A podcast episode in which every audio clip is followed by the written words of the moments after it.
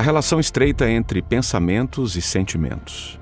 Não é fácil pilotar a aeronave mental, pois existe uma série de copilotos que podem comandá-la, pelo menos por alguns segundos ou minutos.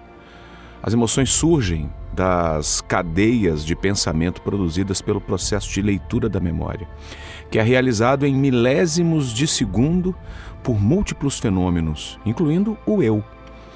Portanto, com exceção das emoções geradas pelo metabolismo cerebral e pelas drogas psicotrópicas, como tranquilizantes e antidepressivos, todas as demais experiências emocionais são fruto da leitura da memória e da produção de pensamentos conscientes e inconscientes. Toda vez que você tem um sentimento, produziu antes um pensamento. Ainda que não tenha percebido isso.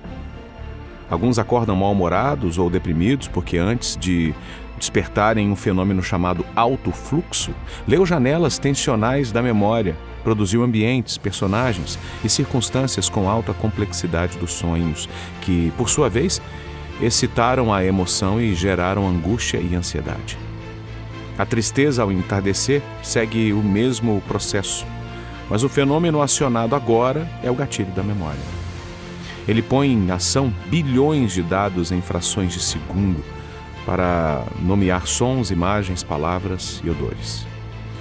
No entardecer, a diminuição do ritmo de atividade, eh, de atividades sociais, leva à introspecção, detona o gatilho, abre as janelas da memória que contém solidão e gera cadeias de pensamento que desfiguram o bom humor. O processo de construção de pensamentos e emoções é rapidíssimo.